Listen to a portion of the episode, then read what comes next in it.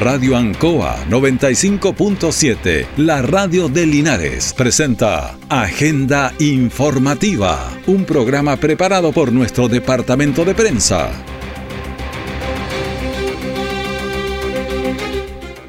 Muy buenos días. Damos la bienvenida a Agenda Informativa de la Radio Ancoa en esta edición del día martes 7 de febrero de 2022. Estamos con una temperatura de 17 grados y vamos a llegar, según lo proyectado, a 34-35 grados.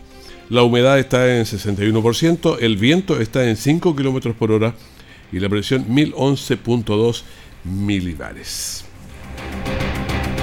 De inmediato las informaciones de las últimas horas preparadas por nuestro departamento de prensa. Titulares para la presente edición. Se realizó audiencia de formalización por estafa al ex dirigente social Ismael Flores. Deporte Linares sigue preparándose para su participación en la segunda profesional que se inicia en 19 días. El gobierno regional informó que durante el 2022 traspasó más de 2.183 millones de pesos a las 30 municipalidades de la región del Maule. El detalle de estas y otras informaciones ya viene. La violencia contra la mujer tiene formas diversas desde el golpe, la manipulación hasta la pobreza. Por esta causa, Hogar de Cristo, en apoyo del Gobierno Regional del Maule, hará talleres de conversación, autocuidado y promoción de derechos sociales y reproductivos para mujeres en situación de calle en la región del Maule. Súmate a esta causa en www.hogardecristo.cl.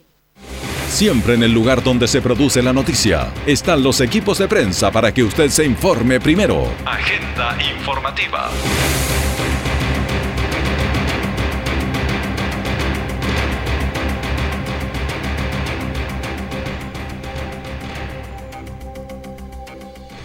Vamos de inmediato a desarrollo de informaciones. Durante la mañana de ayer, el lunes, se realizó la audiencia de formalización en contra del imputado Ismael Flores, que es el ex dirigente social a quien se le acusa de una estafa millonaria. Escuchemos a Sergio Corbalán, abogado de las víctimas, que señala lo siguiente. De la agrupación Linares Ayuda Linares por lo hecho acontecido en el año 2020 y 2022 respecto a una serie de transferencias y o entregas en sumas de dinero que se habrían realizado a su persona con objeto de adquirir una cierta cantidad de viviendas sociales o no a las que él se encontraría entregando a la población para venta. Bueno, este es un, caso que fue bastante eh, bullado durante algún tiempo y sigue porque ahora tiene varias partes esta formalización. Llamó la atención que Ismael Flores no se presentara físicamente, sino que vía telemática. Esto motivó eh, que no fuera posible discutir alguna medida cautelar, por ejemplo.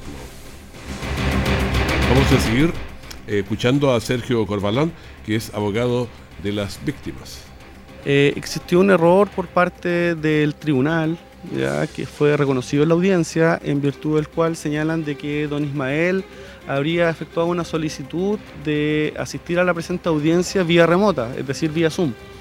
Eh, se revisó los antecedentes y no existiría tal autorización, pero sí se le envió por parte del tribunal eh, el, link el link de acceso a la, a la audiencia, a la presente audiencia.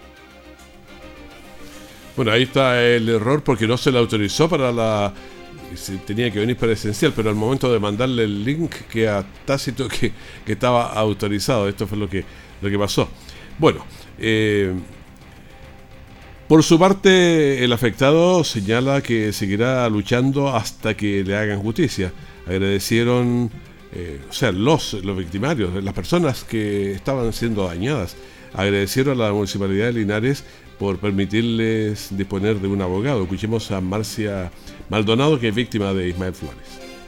vamos a seguir luchando este grupo de personas que fue estafada por este hombre eh, y esperamos que no siga cayendo más gente, si bien él sigue manteniendo contacto con algunas personas, ha seguido sacando dinero, eh, esperemos que hoy día la gente escuche, no crea en él, lo que él hace es eh, hacer un fraude, es una persona estafadora, es un maestro de la estafa, así que agradezco el apoyo que tuvimos de la municipalidad también, del abogado.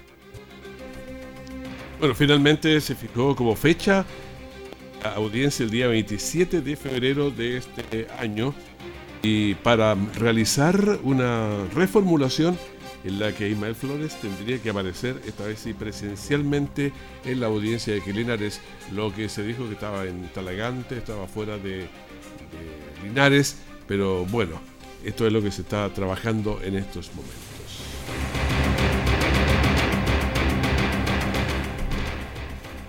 La gobernadora regional del Maule, Cristina Bravo, indicó que se traspasaron durante el 2022 más de 2.183 millones de pesos a los 30 municipios de la región del Maule. Es para financiar las, las canastas básicas de farmacias y bueno, todos los elementos que tenían que ver con varios eh, elementos de, la, de, la, de las municipalidades, elementos sanitarios, médicos, de protección e higiene, seguridad y la operación de farmacias municipales con el propósito de apoyar a los servicios de atención primaria de salud en la adquisición de medicamentos y también en la mantención de áreas verdes que se usó incluso. Este nuevo fondo fue votado en el Consejo Regional del Maule con la idea de apoyar a los municipios que se vieron muy complicados con la pandemia eh, COVID. Y la máxima autoridad regional indicó que fue equitativo. Cada uno de los municipios de la región del Maule, que son 30, alrededor de recibieron alrededor de 73 millones de pesos. Escuchemos a Cristina Bravo, gobernadora regional. Este fondo lo trabajamos a principios del año 2022 con los alcaldes y alcaldesas, porque quisimos partir buscando una iniciativa para fortalecer recursos en el ámbito de la salud primaria y así que los municipios tuvieran para comprar medicamentos. Y la idea siempre fue la entrega equitativa, sin hacer distinción entre las 30 comunas, y fueron los alcaldes y alcaldesas quienes nos solicitaron recursos para la compra de medicamentos en atención primaria y también para la mantención de áreas verdes que permite la contratación de mano de obra. En su mayoría los recursos fueron usados del monto total que se destinó el 62,4% fueron compras para medicamentos y el 37,6% para mantención de áreas verdes y contratación de personas. La gobernadora indicó que esto se realizó a través de la glosa 2.3 del presupuesto 2022, en donde entregaron subsidios a los municipios. Además, la gobernadora agregó que los municipios ocuparon estos recursos no solo para eh, la salud, sino que también para medicamentos e incluso, como se decía ella misma, para la mantención de áreas verdes. Si vives o estás en una zona afectada por un incendio forestal, no intentes apagar el fuego si no tienes experiencia ni equipos adecuados. Ten a mano tu kit de emergencia, medicamentos y documentos. Conoce las vías de evacuación y zonas de menor riesgo. Usa zapatos y ropa cómoda. Antes de evacuar, cierra puertas, ventanas y ductos de ventilación. Si las autoridades te indican que debes evacuar, no lo dudes. Sal lo antes posible para evitar quedar atrapado por el fuego. Recuerda tus mascotas y no dejes encerrados a tus animales domésticos. En caso de un incendio forestal, llama al 130 de CONAF, Gobierno de Chile. Nuestra central de prensa está presentando Agenda Informativa en el 95.7 de Radio Ancoa.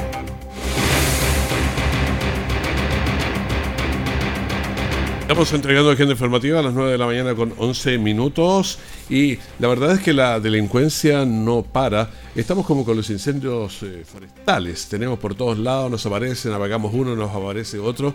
Entonces el comercio está en una situación bastante complicada porque quiere trabajar, entregar los mejores productos pero aparecen eh, la delincuencia en distintos horarios, de día con mecheros, de noche también robos, y una persona fue sorprendida al interior de un local comercial en la galería ubicada en Maipú con Yumbel.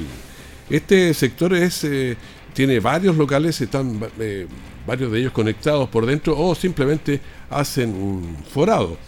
El hombre estaba escondido en el interior y había varias cámaras de vigilancia donde las personas se fugaron. Eh, eso daba cuenta de que habían entrado por lo menos unos tres, pero había dos que no sabían dónde estaban, pero hay uno que también estaba perdido, pero se suponía que estaba ahí, nadie lo había visto salir. Se buscó por todos lados y de pronto se movía así levemente mirando una malla Rachel que había ahí.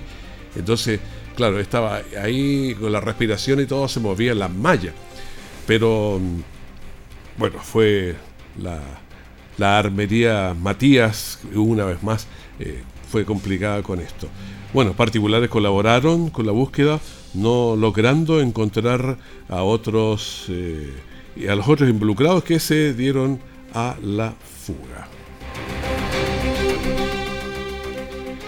Estamos entregando agenda informativa. Un hombre de aproximadamente 30 años perdió la vida tras chocar con un poste mientras se desplazaba en motocicleta por la ruta 240. Este es el camino a las obras que está paralelo ahí a la carretera.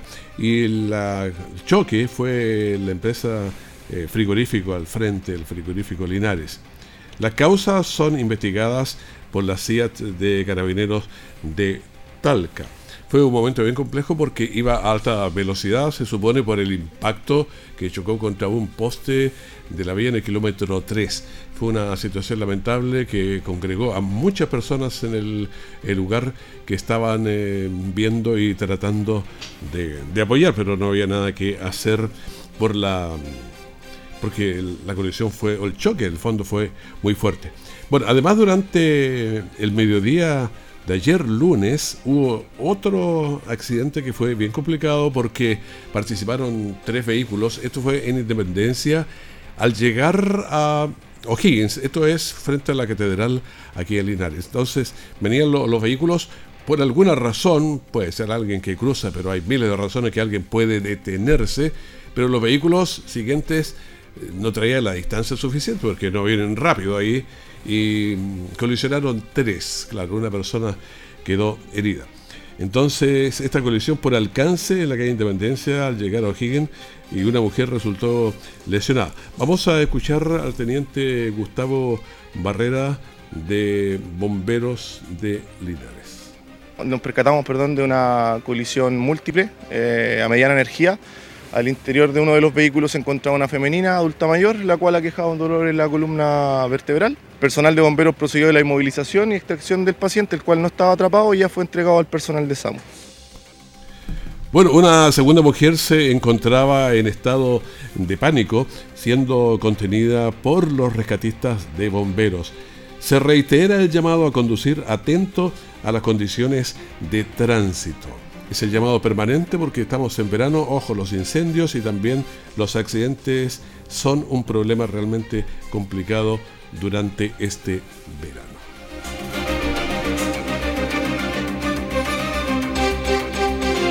Si vives o estás en una zona afectada por un incendio forestal, no intentes apagar el fuego si no tienes experiencia ni equipos adecuados. Ten a mano tu kit de emergencia, medicamentos y documentos. Conoce las vías de evacuación y zonas de menor riesgo. Usa zapatos y ropa cómoda. Antes de evacuar, cierra puertas, ventanas y ductos de ventilación. Si las autoridades te indican que debes evacuar, no lo dudes. Sal lo antes posible para evitar quedar atrapado por el fuego. Recuerda a tus mascotas y no dejes encerrados a tus animales domésticos. En caso de un incendio forestal, llama al 130 de Gobierno de Chile.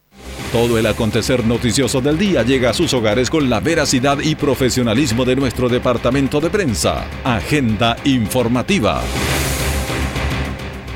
Le decíamos en titulares que Linares se está preparando porque quedan 19 días, si mal no saco la cuenta, porque el 26 de febrero estamos iniciando el, campeonato.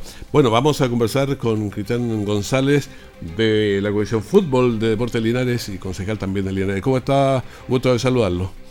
Hola, don Raúl, muy buenos días a toda la gente que nos escucha, a usted particularmente que siempre ha estado preocupado de informar cuál es la realidad de nuestro club, así que bien, gracias a Dios, iniciando de muy buena manera este nuevo año. Bueno, la verdad es que el resultado es curioso, perdimos el con Ranger, pero quedó todo el mundo contento porque se vio un equipo cohesionado, fuerte, con, con ganas de, ir adelante. Sí, pues la gente de Talca nos comentaba que fueron a ver a Ranger y terminaron viendo a Linares. Eh, la verdad es que fue muy buen examen que rindió nuestro equipo. Eh, estábamos muy eh, ilusionados con lo que íbamos a hacer y la verdad es que quedamos bastante satisfechos, tranquilos y, muy ilusionados con, lo que puede hacer el equipo este año, porque la verdad es que hemos armado un muy buen equipo. Eh, sirvió también esta este, este encuentro con un equipo de envergadura como Ranker para sacar muchas conclusiones y la verdad es que el cuerpo técnico y, nosotros como dirigentes hemos quedado bastante contentos y conformes con, con lo que estamos haciendo. Claro, el equipo se ve cohesionado y esto era este era el primer partido que se jugaba, parece, porque hubo antes algo con Ñublense, pero fue más informal. Sí, porque fue a modo de entrenamiento, fue a puerta cerrada, eh, otro ambiente. En cambio ahora fue un partido ya con público, en donde había mucha expectativa de la gente de Talca por ver a Ranger y, finalmente eh, hay que decirlo y, todo es una, una opinión generalizada. Eh, Deportes Linares eh, jugó mucho mejor que Ranger, se dieron muchas cosas más interesantes de parte de nuestro equipo. Y la verdad es que hasta el resultado fue injusto porque Linares no tenía por, ningún motivo que haber perdido el partido con un penal a mi gusto bastante dudoso, una mano ahí en el aire que no logré ver, no logré ver. Pero eh, decían varios que había un problema en la cancha también que no estaba muy buena y los botes daban no, salían para cualquier lado de verdad que da unos botes bastante irregulares, no no no corría bien el balón. Pero en fin, eh, hay, son hartas circunstancias que, que a la larga sirven para analizar, pero nosotros estamos muy tranquilos, creo que se ha armado un equipo que nos va nos ilusiona con competir y también la gente quedó con esa sensación, así que hay que seguir trabajando nomás pues, con, con todas las pilas para poder eh, estar muy bien preparados para el inicio del torneo que es el día 26 de febrero. Exactamente. Bueno, pero hay otros temas que son bien eh, complejos, como que tienen que ver con los socios. ¿Cómo vamos? Porque vamos a ser un eh, equipo de segunda profesional y necesitamos mucho más socios. La verdad que está bastante lento, ¿eh? bastante lento. no, no, no hemos logrado superar todavía los 300 socios. Nosotros tenemos que aspirar a tener a lo menos 1.500, 2.000 socios. O sea, de, de 300 a 1.500 hay harta distancia todavía. Harta diferencia, porque Aquí lo hemos dicho al principio, si no hay un compromiso de toda la ciudad es muy difícil sacar adelante todos los compromisos que tenemos con el club. Se armó un equipo, se armó un plantel que eh, el doble de lo que es la planilla del año pasado, por decirlo menos. Eh, tenemos que dar cumplimiento a todo lo, lo, que hemos hablado con el plantel. tenemos que también eh, tener algunas casas para que los jugadores puedan habitar. Entonces hay hartas cosas que cubrir hay hartos gastos y la verdad es que si no contamos con el apoyo de la gente eh, se va a hacer muy, muy complejo.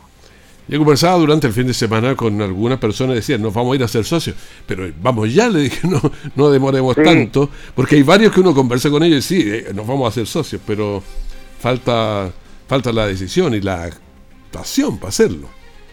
Es que ojalá que no nos quedemos las puras buenas intenciones, porque si fuera por las buenas intenciones no tendríamos ningún problema, pero acá hay que concretamente hay que responder con los compromisos. Eh, nosotros empezamos a entrenar eh, el 9 de enero, lo que implica que ya cumplimos el primer mes de trabajo parte de los jugadores, lo que también significa que hay que pagar una planilla. Eh, hay, hay, hay muchos compromisos más. Eh, ahora esta semana, si Dios quiere, mañana ya es la reunión de los presidentes de la, de la segunda profesional, por lo que eh, ya mañana quedaría, debería quedar aceptado nuestro club en el fútbol profesional. Mañana se, se, confirma eso y a partir de ahí ya nosotros tenemos que eh, trabajar eh, urgentemente lo que es la elaboración de los contratos y, a su vez también ya prepararnos administrativamente para cumplimiento con todos los requeridos para iniciar el torneo el día 26. Ay, pero llegamos mañana con alguna preocupación porque de pronto, o sea, mientras no esté firmado el acta de matrimonio, seguimos pololeándonos. Entonces, pero no hay ninguna, vamos con todas las tareas hechas. Sí, eh, todo lo que ha sido requerido por la NFP eh, se ha dado cumplimiento plenamente por el club. Ha habido un tremendo trabajo de parte de la directiva. el apoyo de Juan Araya también en la parte legal desde Santiago, Juan Cristóbal Molina, la parte financiera acá también, eh, que también es un joven profesional que está radicado en Santiago, pero que, que ha estado acá con nosotros preparando todo lo que es eh, eh, los requerimientos que nos han pedido. Así que está todo en regla, mañana no debería haber ningún problema en que nuestro club sea aceptado por la NFP.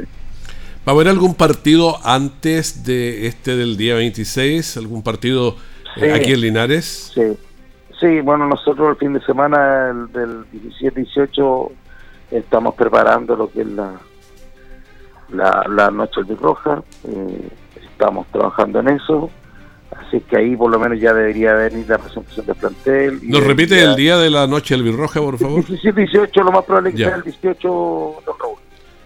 El sábado 18 de febrero. ¿Estaba la posibilidad de escuchar de jugar con San Antonio? ¿Se sigue eso? Sí, es lo más probable que vengan ellos y con este Paredes a la cabeza. Bueno, hay hartas eh, cosas que ir eh, pensando y armando. Y uno dice, el, cuando escucha que el candidato, eh, perdón, el, el, campeonato parte el 26, parece lejos, pero son 19 días nomás. No, no es nada, porque más encima hay que dar, hay que avanzar en muchos temas también que son paralelos a lo deportivo. El, plantel está trabajando arduamente, está encabezado ahí por el profesor Luis Pérez. Estamos muy ilusionados con lo que se está haciendo es un trabajo que han realizado ya, estamos cumpliendo un mes de trabajo prácticamente y la verdad es que estamos muy conformes con lo que han hecho y, esperemos que eh, deportivamente estemos también a la altura de, pues, de, poder competir porque la verdad las cosas que la ilusión no nos, no nos quita a nadie, tenemos la ilusión ahí al tope y esperemos que eh, vaya de la mano, ¿cierto?, con todos los esfuerzos que se han hecho y con los esfuerzos que esperemos que la gente también haga para apoyarnos y para poder eh, eh, sostener lo que son los, compromisos que tiene el club este año. Ahora, la cancha, las galerías, todo eso, ¿pasó el examen de la NFP? O sea, ¿le visto bueno? ¿No hay problema? Sí, nosotros estamos dando cumplimiento ahora a algunos requerimientos que se hicieron también, pero ya se están vistiendo los camarines, eh, la iluminación, en, las galerías. Hay una inversión importante que se está haciendo ahí para poder cumplir con, con todos los los puntos que se nos mencionaron y poder ejercer nuestra localidad como corresponde, porque tanto deportiva como económicamente no nos queda otra opción más que jugar acá. O sea, nosotros estamos súper convencidos que la, la, única opción de poder sostener el club este año es que nosotros hagamos nuestra localidad Calinares. Ahora, los partidos de noche, eh, no sé si estará de acuerdo conmigo, pero eh, yo veía bastante poco, a la iluminación le, le faltaba. Ahí yo creo que hay que meterle unas pocas unas pocas luces más. Sí, se está trabajando en eso. Eh, don Víctor Campos, eh, desde el Departamento de Deporte, está trabajando en, mejorar esas cosas. Se le entregó el detalle de lo que había que, que, poner el foco y, en y se está trabajando eh, ya en eso para poder tener a la brevedad todas las condiciones que nos permitan también poder jugar de noche, porque de noche hemos llegado a la conclusión que asiste, asiste, más gente. Sí, porque queda liberada del trabajo, muchas de ellas. Lo había comentado con unas personas ahí en, un centro comercial, me decían, ojalá que podamos jugar de noche, porque nosotros, yo soy fanático, me decía, pero quedo atrapado a las 5 de la tarde, imposible ir a jugar a ver el partido, a las 6 tampoco, pero ya a las 8 puedo correr y puedo llegar, dice, así que ojalá que se puedan hacer los partidos en la noche, porque hay mucha gente que, quiere ir al estadio y que la verdad es que por sus responsabilidades laborales eh, se ve complicado. Perfecto, Cristian González, muchas gracias por esta conversación con nosotros para saber bastante de lo que pasa con Deportes Linares. Muchísimas gracias. No, Raúl, gracias a usted por su constante apoyo, preocupación y el llamado a la gente, porque ojalá no nos quedemos las puras buenas intenciones nomás de apoyar, sino que lo concretemos rápidamente y demos una manito porque este club es de todo, lo construimos entre todos y lo debemos financiar entre todos. Así que cariñoso saludo a toda la gente que nos escucha. Un abrazo. Muchísimas gracias. Que esté muy bien.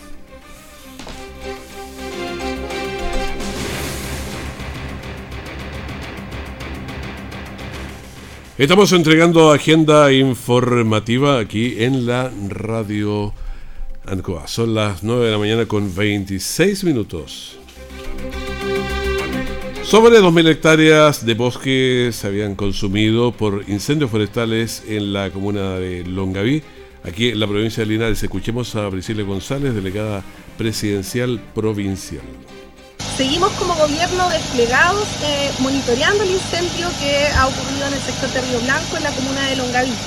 Hay un despliegue importante desde el nivel municipal, delegación presidencial, pero así también bomberos, como también la CONAF. Bueno, el, el principal agente de incendios es el ser humano, nosotros mismos, por lo que para bajar el índice de incendios en estos días de intenso calor y sumando también las alta, la alta cantidad de humo en el ambiente, se decidió limitar el acceso de veraneantes, de turistas a la precordillera de Linares. Escuchemos al alcalde Mario Mesa de Linares. Gracias a Dios no tenemos zonas afectadas en ambos cajones precordilleranos, tanto en el Ancoa como en el Chigüeno. Lo que hicimos es habilitado son puntos de restricción y fiscalización junto a Carabineros, la Oficina Comunal de Seguridad Pública, del kilómetro 51, eh, donde está el punto ecológico, el sector de Montoscuro, y prohibición absoluta de subir. En el acceso del puente de Arcos, que la bifurcación natural a ambos cajones precordilleranos, hay restricción vehicular solamente para los residentes del sector y las personas que tienen solamente reservas en cualquiera de las cabañas del santuario del Achigüeno y lo mismo respecto al cajón del embalse Ancoa. Dos puntos de restricción, uno que existe prohibición absoluta, kilómetro 50 hacia arriba, Monte Oscuro, y uno que está en el sector del puente de arco, fiscalización y restricción para ambos cajones precordilleranos, solamente residentes y solamente personas que tienen reservas previamente establecidas. En el resto de la ciudad, gracias a Dios, no tenemos alerta roja ni amarilla, estamos a la espera de cómo va a avanzar el fuego las próximas semanas, particularmente en, la precordillera de, de Longaví, porque es colindante a la precordillera de nuestra ciudad. Y escuchemos también a Rodrigo Bills, director de Seguridad Comunal, que nos informa lo siguiente. Acá tenemos la ruta 5 Sur, una mediana extensión de pastizal. Nosotros transitábamos por el lugar, nosotros dimos la alarma, eh, una mediana extensión de pastizal bajo, pero tenía un riesgo hacia el, norte, un bosque eucalipto, lo que era bastante riesgoso. Además, teníamos viviendas. Llegó el carro rápidamente logró controlar la situación. Claro, no nos informó de otra condición, pero teníamos una que, que tiene que ver con la la ida a la parte alta, que había bastante humareda allá en la, en la precordillera. ¿Tenemos esa cuña a mano? Si es así, la vamos a escuchar. Si no, se la quedamos. Sí, vamos. Se cerró el puente, puente Tres Arcos con motivo de los incendios forestales, eh, una medida preventiva que se, hay en el lugar. Nosotros estamos cooperando carabineros en el cierre y en el control, y en uno de esos controles se detecta una persona en estado de conduciendo, la cual es detenida, retenida hasta que Carabineros toma el procedimiento de rigor. Esta persona nacía bajo la influencia del alcohol y se derivó al personal que corresponde. Perfecto. Y también con la colaboración con bomberos ahora con esta emergencia pequeña. Acá tenemos la ruta 5 Sur, una mediana extensión de pastizal. Nosotros transitábamos por el lugar, nosotros dimos la alarma, eh, una mediana extensión de pastizal bajo, pero tenía un riesgo hacia el, hacia el norte, un bosque eucalipto. Bueno, esa era la parte que estábamos complementando, pero lo principal era que para ir hacia la precordillera se están tomando estas medidas restrictivas. Bueno, además está decir que el país vive una terrible temporada de incendios que consume miles de hectáreas en recursos forestales, por lo que es imperativo tomar medidas para seguirlas evitando. Vamos a darle una miradita a lo que pasa con el COVID, que de pronto se nos olvida que todavía está, pero uno ve mm, personas por la calle con mascarilla, a veces por el COVID, pero a veces también por el, por el humo que hay, que de alguna manera ayuda. Tenemos 1.061 casos ayer, estamos en 3.964 eh, activos en el país, es bastante más bajo que lo que teníamos hace algunos, algunos días. ¿Qué pasa los, los últimos fallecidos? Fueron 15 y vamos en 63.910 pacientes en las UCI sigue alto, sí, 107, y pacientes conectados a ventilación mecánica invasiva, 83. Bueno, con esta información despedimos Agenda Informativa, el primer bloque de la gran mañana de la radio en Coa. Manténgase en sintonía, tenemos una gran mañana para usted. En cualquier momento la información de último minuto. Que esté muy bien. Radio Ancoa 95.7, la radio de Linares, presentó Agenda Informativa, todo el acontecer noticioso del momento preparado por nuestro departamento de prensa. Radio Ancoa, por la necesidad de estar bien informado.